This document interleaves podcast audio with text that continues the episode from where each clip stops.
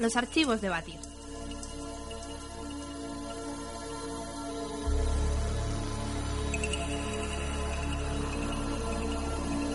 Todas las naciones han tenido sus héroes en la Edad Media.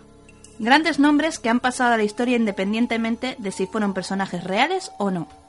A la memoria me vienen los recuerdos imborrables del mítico rey Arturo, Carlomagno, Juana de Arco, Almanzor, Saladino, Ricardo Corazón de León y muchos otros más. Como os podéis imaginar, las andanzas de los cristianos en la península ibérica no estuvieron exentos de grandes hazañas y aventuras por parte de unos héroes. Pero sin lugar a dudas, el más descollante de todos, el más famoso y para la mayoría el más batallador es el personaje que traigo esta noche, Rodrigo Díaz de Vivar, el Cid Campeador.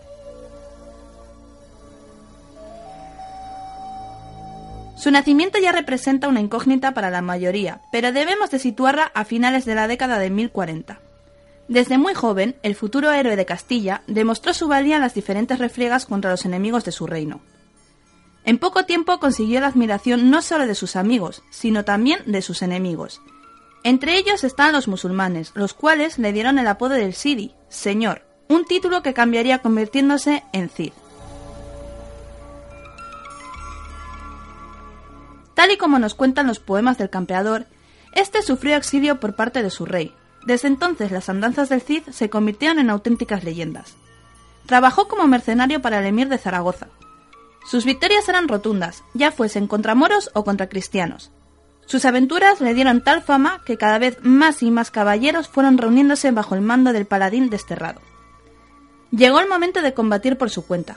Con pocos efectivos pero de gran calidad en el combate, el campeador conquistó la ciudad de Valencia y combatió con valor las hordas almohades.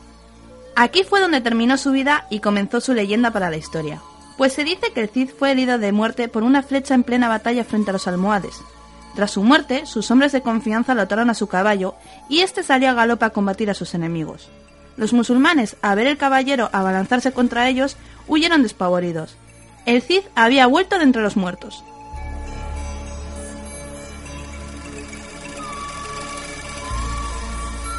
Sin lugar a dudas, es una insólita leyenda que a muchos nos puede parecer nada más que un cuento. Pero a buen seguro os garantizo que en aquella Edad Media los relatos del Cid campeador fueron toda una lección de honor y coraje con los que muchos jóvenes caballeros soñaron vivir.